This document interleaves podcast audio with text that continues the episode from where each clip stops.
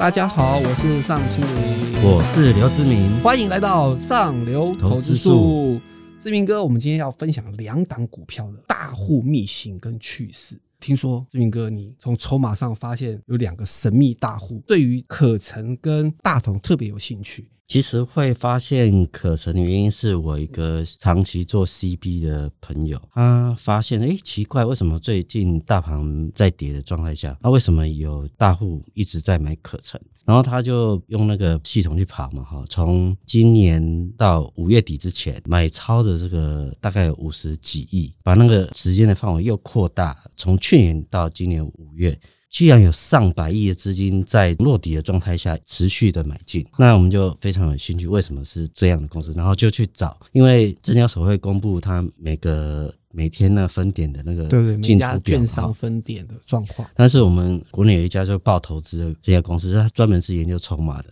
那他就把这一段时间的这些进出的券商买超的，然后做一个排行。那排行出来更有趣了，这些最近买进的券商，其实是在二零零八年可曾在四百多块，是到三百八十几块那一段时间大卖的券商。那就是表示说，这些人其实在可曾高点的时候是卖股票的。更有趣的是，这些券商其实都在台南、高雄。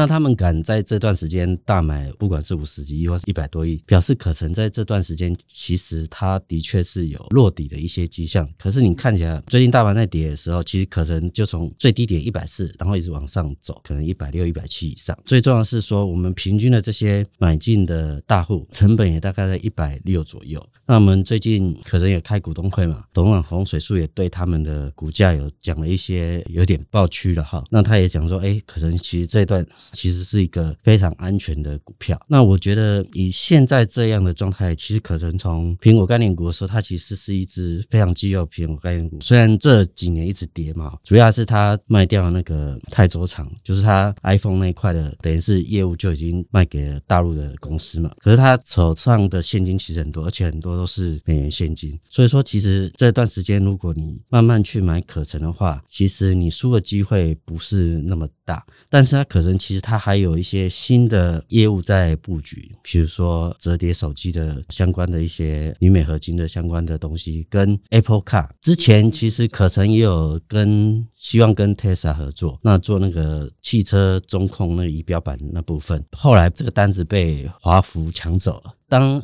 苹果要研发 Apple Car 的时候，它一定的外观的细节其实一定会比 Tesla 要好很多，所以我觉得可成打入这个机会是非常非常高。所以说以目前这个状态，可成它股价已经长期落底，然后持有的那个美元现金也很高。再就是它未来还有 Apple Car 的题材的话，在这段时间布局是相对是相对安全的。对，其实我是觉得就是有点像跟着赢家走了。所以，因为这些人长期以来非常关注课程嘛，所以他等要是谷底的时候，或是不要说他涨太多的时候，他其实都掌握的很好。所以，投资人不妨去跟着这些赢家走。其实，我觉得这个跟有些投资朋友也很喜欢追踪法人的动态嘛，就是可能他这阵子可能会买哪些，可能是网通股啊，可能是车电概念股啊。这个情况是一样的，那我们只是特别发现到可成是有南部的这个神秘大户，默默的低档的时候，他就会布局。听说还有另外一档也是来自于东港哦，大家应该想到东港，毕竟它还是就是南台湾的一个边陲地带。那它当然证券交易的量是不是很大？但是我们后来针对大同有去研究，那当然是国内报投资团队他们找出来，就是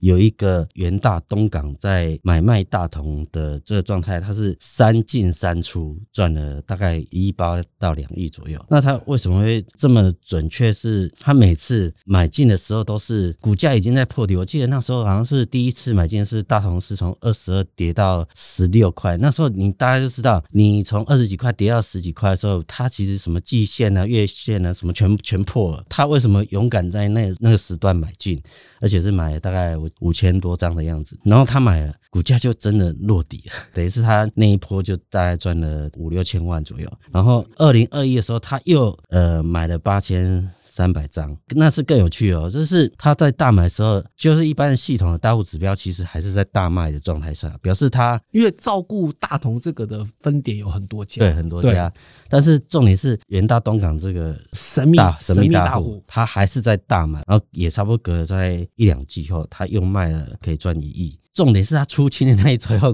大同股价就从高点往下走，所以说这太神奇了。后续有这样例子，总共三进三出。那好处是哈，呃，最近比如说三月多的时候，它最近在三十三块的时候又买了大同大概六千张左右，我们就可以认真去注意，哎，大同在未来的一两季是不是开始有一些呃利多的消息？其实这段时间你看欧美跌那么深，两天就跌快一千多点，那台股也是跌了六百多，但是其实你看大同虽然有修正，但是它的幅度并不是很大。所以说，其实在这段时间，你可以慢慢观察大同是不是有在落底，然后甚至有慢慢往上走状态下，这段时间去参与，其实跟着大户赚的话，其实你的风险其实也不是不是没错没错。对。所以其实我觉得，因为投资人大部分都比较喜欢研究基本面嘛，有时候你在短线的操作上，不妨也是可以看看筹码面的进出，然后了解一些神秘大户的动态的话，追随着它，其实我觉得是都是有有利可图的。好的，那我们节目最后，我们依旧关于来回应上一集的留言。上一集我们有讲六档低股价净值比的好公司。第一个听众朋友叫做 Paul，他说：“好公司遇到倒霉事就是好机会。”嗯，这句话真的说到真理了，因为最近股市又非常的不好，然后蛮多股票都在回落的。其实我相信大家投资人有最关心的一定是台积电嘛，因为台积电就是在五百元保卫战。的部分，其实从美股的状态来看啊，因为费城半导体好像是最弱势，它率先的破底，而且跌幅又很重，然后又破底，所以相对起来，对于台积电也是个压力，因为外资又要拼命的当提款机又要卖。可是如果拉长期限来看，五百块以下真的是蛮便宜的。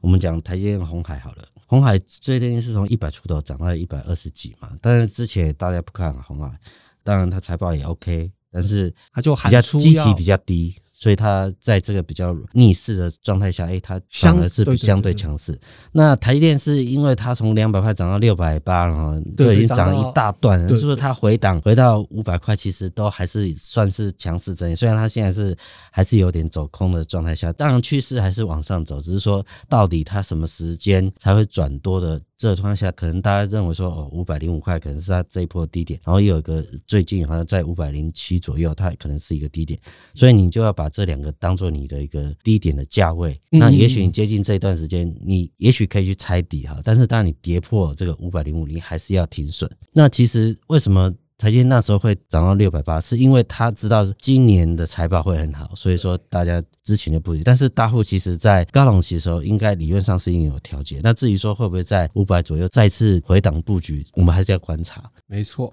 好的，第二个听众朋友。王葡萄说：“新路的水工持续收益，营建工程也已经满手了。”哎，这个新路其实志明哥蛮熟悉的。当然，他还是好公司嘛。哈，去年可能赚呃三块多，啊，今年可能大家有估了，不管是四块五块。但是它三大部门就是营建啊、水路工程啊跟公共工程这部分，其实趋势都是往上走了。当然，它还是一个回档时候，其实可以慢慢建立部位的一家不错的公司。不过我最近还是要提，就是你像现在盘势非常不好，所以嗯，我们上周我们有提到一家长城，就是做那个通讯的公司。它股价是从五十几块涨到快九十几，那我们就是说，因为我们知道讯息以后，我们知道说，哎，公司其实有机会走两年营收大成长的状态下，所以我们可以事先跟投资人报告。那其实你观察它的财报，一月是。营收三千多万，二月三千多万，三月九千多万，四月二点四亿，五月也是二点四亿，都是用飞奔的成长，所以它的股价就可以大的成长。看起来这家公司可能在往后的一年还是有这样的机会。所以说，你看现在大盘跌那么深，其实它股价其实修正的幅度也不是很大，那表示什么？它还是蛮强势的公司嘛。那这像这种公司，你要么就在回落十日线或是在月线的时候再去布局下半年甚至明年的一些新。的故事的话，其实还是可以的，因为毕竟他今年反而估计大概是可以赚七块，按明年是十几块的公司，其实还是有机会往上走。